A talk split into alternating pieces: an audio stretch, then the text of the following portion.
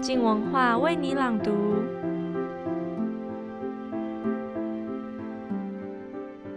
奥利弗·萨克斯是位知名的脑神经科医师，他也是一位写作者，把职涯中遇过的病患记录他们的心路历程，并不时地加入自己跟病患的互动或是自我醒思。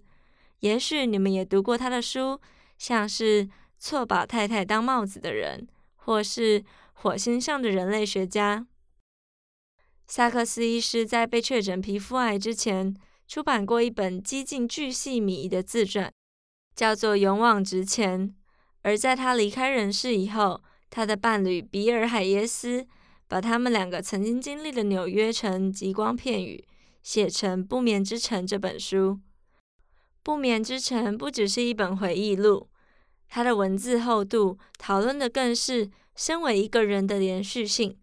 过去的我跟现在的我是不是同一个人呢？定义一个人只能用标签吗？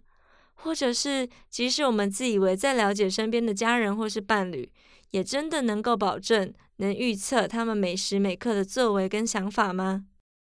这是今天黄宗杰要推荐给我们的书。新的一年，让我们从萨克斯医师跟海耶斯的故事，思考关于人的各种面向，也看见生活的纹路。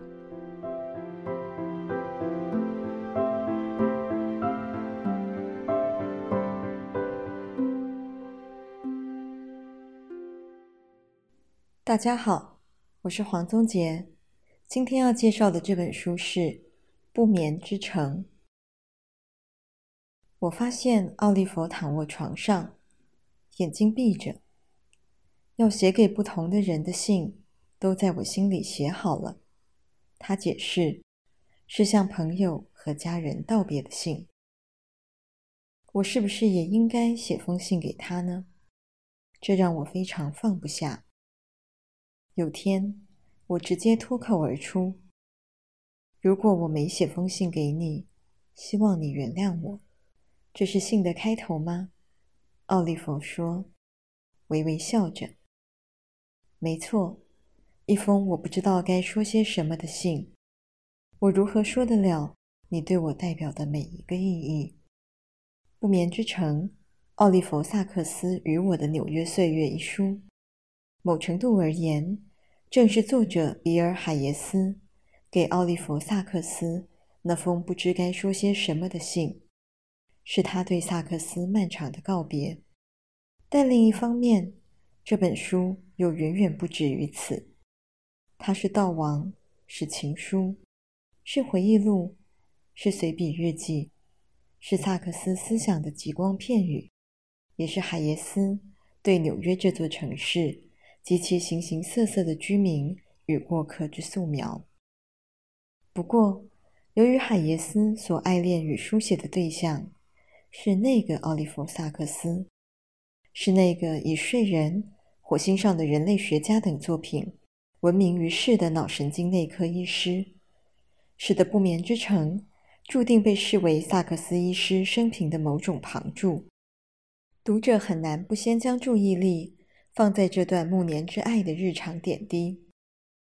另一方面，萨克斯离世前出版的自传中，虽然提及了这段亲密关系如何萌芽，以及对他来说如何意义重大，曾经爱上三个人都以挫折告终，三十二岁之后就再也没有性生活的他，生活一直过得离生活有段距离。海耶斯改变了这一切，但以全书的篇幅来看，这段爱情的重要性与他所占的比例，实在只能用轻描淡写形容。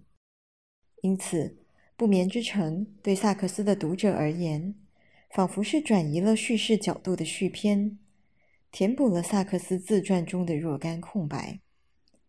但事实上，就算先抛开《不眠之城》的其他重点，单论海耶斯与萨克斯之爱，将其视为萨克斯自传的某种外传，并不能真正掌握这两本书的精神所在。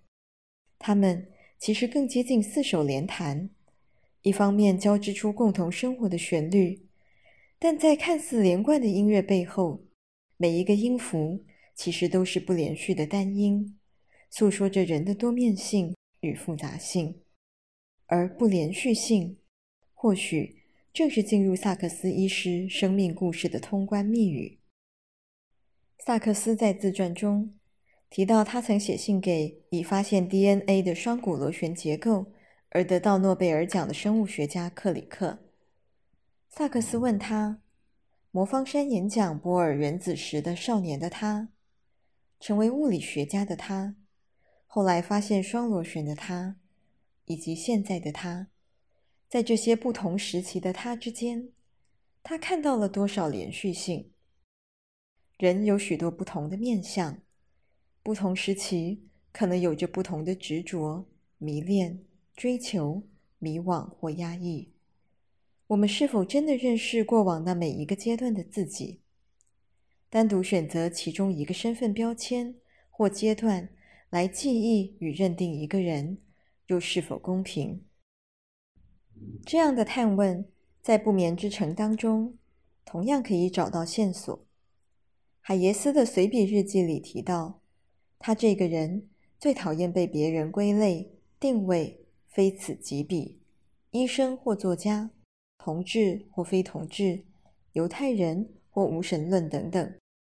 因此，萨克斯是这样形容曾得到诺贝尔医学奖的故友卡尔顿·盖杜谢克：他不是此，不是彼，不是被人贴上的各种标签，不是一个身份，而应该是他所有的各个面相都属于一个整体，无可分割。关键。在于他是谁，而不在于他是什么。他认为，那就是所谓的本性。同理可知，用医师、同志、老人、病患、学者，任何一个身份来框限与定义我们对萨克斯有限的认识，显然都是不充分的。人不是标签，但即使亲近如家人。也可能仅仅因为少数甚至单一的标签，就轻易地论断与否定彼此。如同萨克斯的母亲在得知他是同志时的反应，她说：“你真是可憎，当初不该把你生下来。”但我们要因此立刻为萨克斯的母亲贴上反制标签吗？事实上，萨克斯的父母都是医师。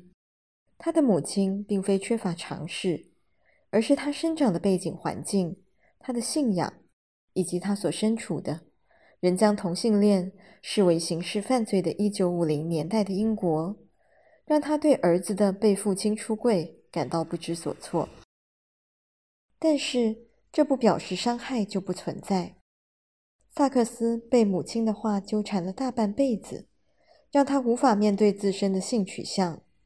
在几次混乱与困惑的爱上及被拒之后，长达数年的时间，他深陷毒瘾，难以自拔。萨克斯将这段过程巨细靡遗地纳入了自传之中。对于这段可能不符合社会道德期待的过往，未曾有任何回避，因为这不连续与不一致的每个单音，仍然是整体旋律的一部分。否认或割舍其中任何一段记忆，表面上消除了他是什么的标签，却只是让他是谁这个问题更加难解，并且昧于我们永远无法真正了解一个人的事实。例如，萨克斯在母亲去世之后，才发现他曾经资助了许多穷困的医学生就学，却终其一生只字未提。我们看不见的，永远比看见的部分更多。每个人都注定只会看到他人生命拼图的一部分，毕竟我们终究也只能参与其中的一部分。因此，透过海耶斯的恋人之眼所看见的萨克斯，自然有其独特视角下的美感与爱意，让这本书显得如此优雅而深情。并且与萨克斯的自传之间有着隐微的对话与互文性。举例来说，萨克斯曾经突然问道：“你有没有过这种感觉？自己身体的一部分不是自己的？海耶斯想了想，说：“没有。”萨克斯俏皮地说：“若有这种感觉，自会知晓。”至于萨克斯如何知晓这样的感觉，在自传中可以看到他详述挪威旅行时如何无视当心公牛的指标。他以为是挪威人独特的幽默，结果竟与公牛正面相逢，惊吓之余摔断了腿。手术后长达两周都无法感受到腿的存在的经验。不眠之城当中，甚至也提到了萨克斯如何看待自己这本回溯生命经历与性倾向的回忆录。这书涵盖了你的一生，不假思索的，我说，那只是我的一部分人生。奥利弗慎重其事的更正，特别强调一部分，遗漏不是没有，但全都是事实。诚实的回望。永远知道不足，这是萨克斯看待生命与叙事的态度。这或许也是因为他这一生写过无数脑伤个案的故事。但如果我们只用把太太当帽子的人这样的标签与症状来记忆这些患者，某程度上也是剥夺了他们的完整性。我们知道的永远只是一部分，包括我们自己。这是萨克斯慎重的提醒。但是，就算只字片语的记录，海耶斯也总能将萨克斯的事件、学养、对知识和世界永无止境的好奇呈现出来。这是身兼作家与摄影师的他，以笔为快门，以深情之眼为镜头，将每一个相处的片段所凝结成的文字事项。无论如何，海耶斯与萨克斯提醒了我们：精神层面的交流与建立亲密关系的欲望，不仅是相容的，而且是无分年龄的。充满哲思的对话与互相探索彼此的身体毫不相悖。更重要的是，即使在迈向生命终点之际，人依然可以捍卫尊严、思考与爱。我们同样不该忘记的是，这不仅仅是萨克斯的故事，更是海耶斯的故事，也是纽约的故事。海耶斯善感的作家之心与敏锐的摄影之眼，交集成一幅幅带着诗意的城市速写与浮世绘。恋人史蒂夫骤逝的创痛，让他经历无数漫长的不眠之夜，直到拍照与纽约。安顿了他破碎的心。纽约并不完美，也从不假装完美。拥挤、吵杂、交通、开销、租金、脏兮兮的人行道，以及坑坑巴巴的道路，外加用令你心碎的女孩命名，带走一切的飓风。要喜欢这里的生活，需要某种无条件的爱。但纽约不会辜负你。总会适时给你一些难忘的邂逅。他为偶然邂逅的陌生人拍照，简短的交谈与他们停格的影像，遂成为无数的入口，通往纽约这座城市的复杂身世。这些邂逅的片段，为不眠之城层叠出个人叙事之外的另一种厚度，完全诉诸偶然与机遇的相遇，或有时。仅仅是共处同一公共空间，让陌生人与他的生命产生了短暂交错，成为彼此片刻的风景。其中有宣称钓到过鲨鱼的地铁钓客，有用诗与玫瑰回报馈赠的无家男子，有为他画像单眼素描的九十五岁老妇人，还有一眼能认出曾经载过他的。来自卡萨布兰加的计程车司机，当然也有比邂逅再深一些的关系，例如街角烟草店的店长阿里。不同于人类学或社会学的田野调查，海耶斯并非要将阿里作为纽约底层或移民社会的缩影，但透过穿插在书中的日常互动，它又确实折射出纽约社会变幻的光与影，以及低端全球化流动下的地下经济网络。这间烟草店其实是间兼卖毒品、情趣用品、乐透、杂货的复合商店。店里卖的任何东西，阿里都不沾，但他对别人做的事也从来不置一词，因为他深知生活在纽约，有时你就是需要一些东西来转移压力。不久，同街区的另一间烟草店遭抢，阿里对于萨克斯与海耶斯的关心表现木然，仿佛没什么值得大惊小怪。活在高风险之下，本就是他们日常的一部分。但海耶斯敏锐地在平常附赠的白色火柴盒上察觉了变化，那总是印着“谢谢”字样的火柴盒，如今一片空白。对此，阿里同样不带任何情绪，只是淡淡的说：“人都不说谢谢了，所以盒子也一样。世道变了，世道变了。”烟草店终究只能步上无数纽约故事的类似结局：租金调涨，老板关店，半个街区外的另家烟草店是他们最后的希望。若再没守住，纽约这地方可能就真的再也待不下去了。阿里平常总是冷冰冰的样子，在拆除店面、收拾残局时，他也没有流露太多伤感或抱怨。但他对自己和工作伙伴的形容，某种意义上却点出了他们何以来到纽约，何以想留在纽约。一个穆斯林，一个印度人，一个锡克人，你瞧，我们都在这里。每一种人都一同工作，回到家乡，每一种人都彼此打架。不眠之城。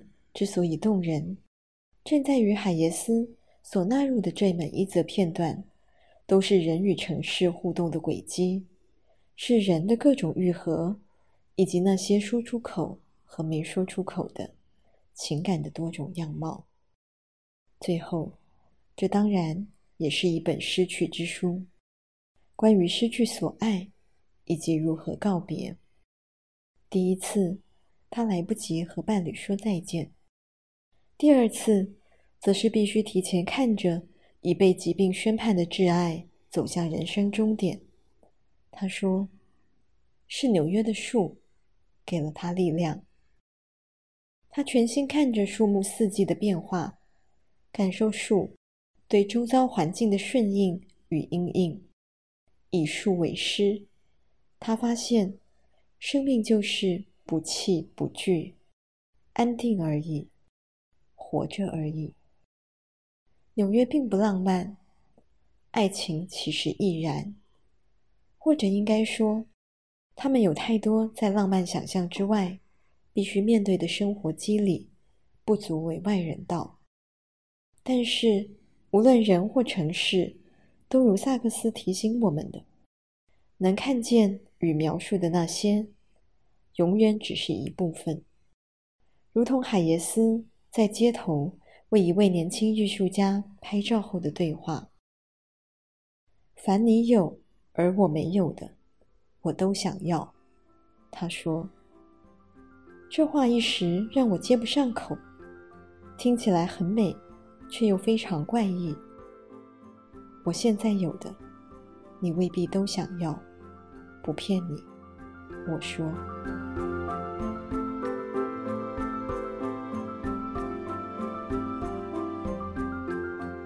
谢谢收听，希望二零一九年你们都有一个好的开始，也别忘了明天起的周三、周四跟周五，静文化为你朗读就有新的好好玩系列节目开播，每集都保证有趣跟惊喜，并能够引你深省。